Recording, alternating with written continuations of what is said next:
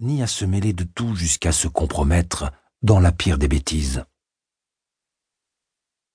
Quand il avait entendu parler de cette prédiction de fin du monde, Martial avait pensé que si la grande bourrasque devait emporter certaines choses, elle pouvait commencer par les monuments aux morts et les médailles accrochées au revers des vestons.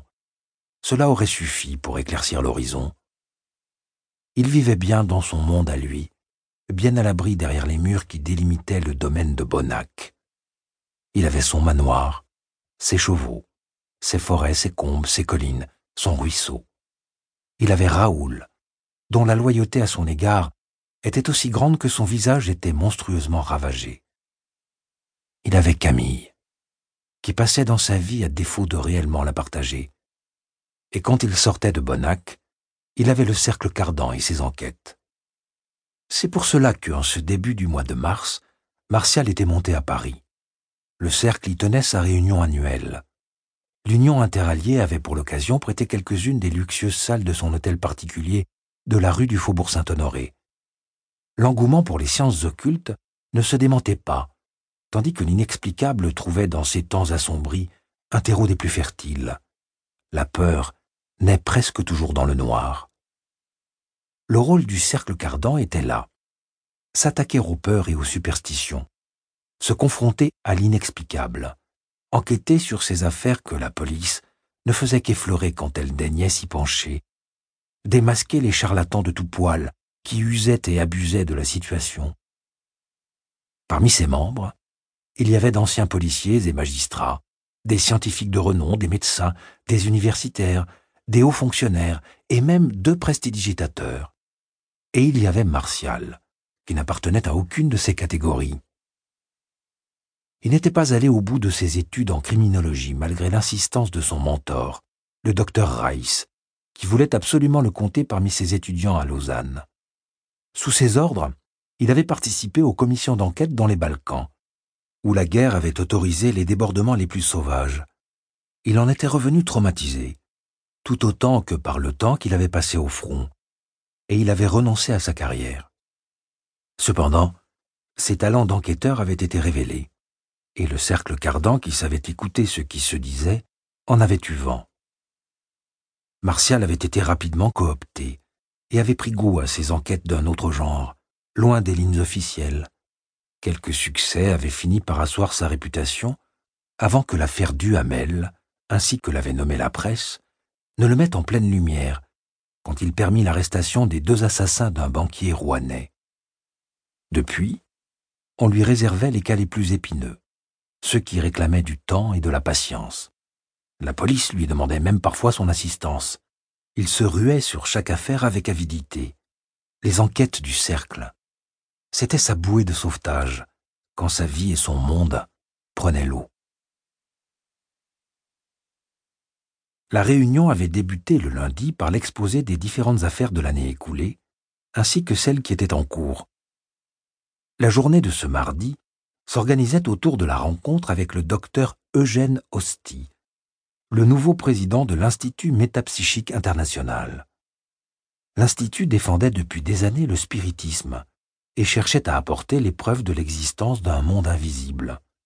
De ce fait, le cercle Cardan était devenu une sorte d'adversaire, surtout après avoir contribué à confondre le médium Gouzik quelques années auparavant. Le docteur Gelet, ancien président de l'Institut, avait alors comparé ses attaques à une croisade et le cercle à une nouvelle inquisition.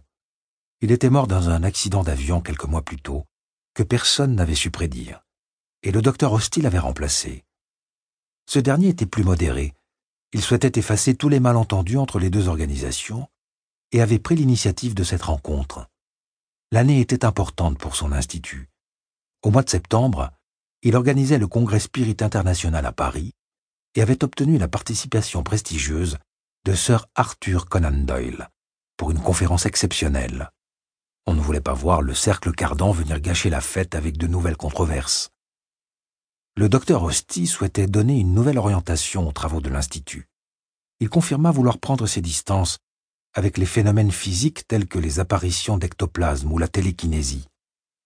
En revanche, il restait un farouche défenseur des phénomènes intellectuels sur lesquels il souhaitait insister.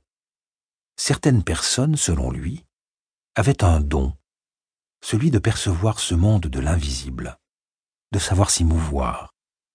Elles l'exprimaient différemment. Télépathie, vision du passé et de l'avenir, contact avec les esprits des défunts. Les exemples ne manquaient pas.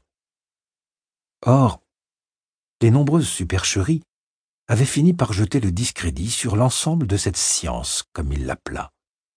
C'est pourquoi l'Institut métapsychique et le Cercle Cardan n'étaient pas voués à s'affronter, mais, au contraire, à se compléter pour faire la chasse aux charlatans.